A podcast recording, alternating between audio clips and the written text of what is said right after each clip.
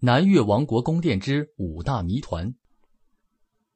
上世纪八十年代，广州先后发现了西汉南越王墓、南越王宫属遗址的地下石构建筑、南越国御花园和南越国宫殿遗址。其中，南越王宫属遗址具有浓厚的岭南地方特色，被称为国家十大考古发现之一。南越王宫属遗址包括两个部分：南越国宫署御花园和南越王宫署主宫殿区。其遗址主要在现在的广州儿童公园位置。南越王宫属于五大谜团。南越王宫殿目前只挖掘出一号殿的一部分和二号殿的一角，三百五十多平方米的发掘现场只占儿童公园东南一角。整个宫殿最精华的部分还在两万多平方米的儿童公园下面，宫殿也找到了，但是在宫署之外还有没有一个城？古番禺城的存在仍然是一个谜。这次南越王宫殿露脸的部分，最令考古学家感到兴奋的是一枚大约五厘米高、质地坚硬、未完成的象牙印章上面的外国人头像。虽有文献记载，当时广州聚集了数万外国人，但这枚印章上面的老外到底是哪一国人？当时的广州外国人的数量有几何？这是第二个仍待解开的谜。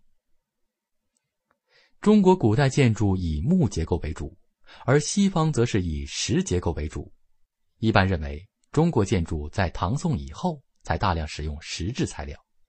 但整个南越王宫属的石建筑犹如一个石头城，有的其结构与西方古罗马式建筑有相通之处。南越王宫属的石建筑是否意味着当时的广州已经引进了西方的建筑技术和人才？这些猜测是第三个谜。专家预言，南越王宫殿全部出土后，将可以见证。南越王宫属当时的辉煌。其实，以前在王宫一侧发掘的御花园，光一条曲流石渠就可见到皇家霸气之端倪。这条几字形走向的南越王御花园中的石渠流，这条几字形走向的南越王御花园中的石渠流向图。这条几字形走向的南越王御花园中的石渠流向图，与黄河总体的形状有着惊人的相似。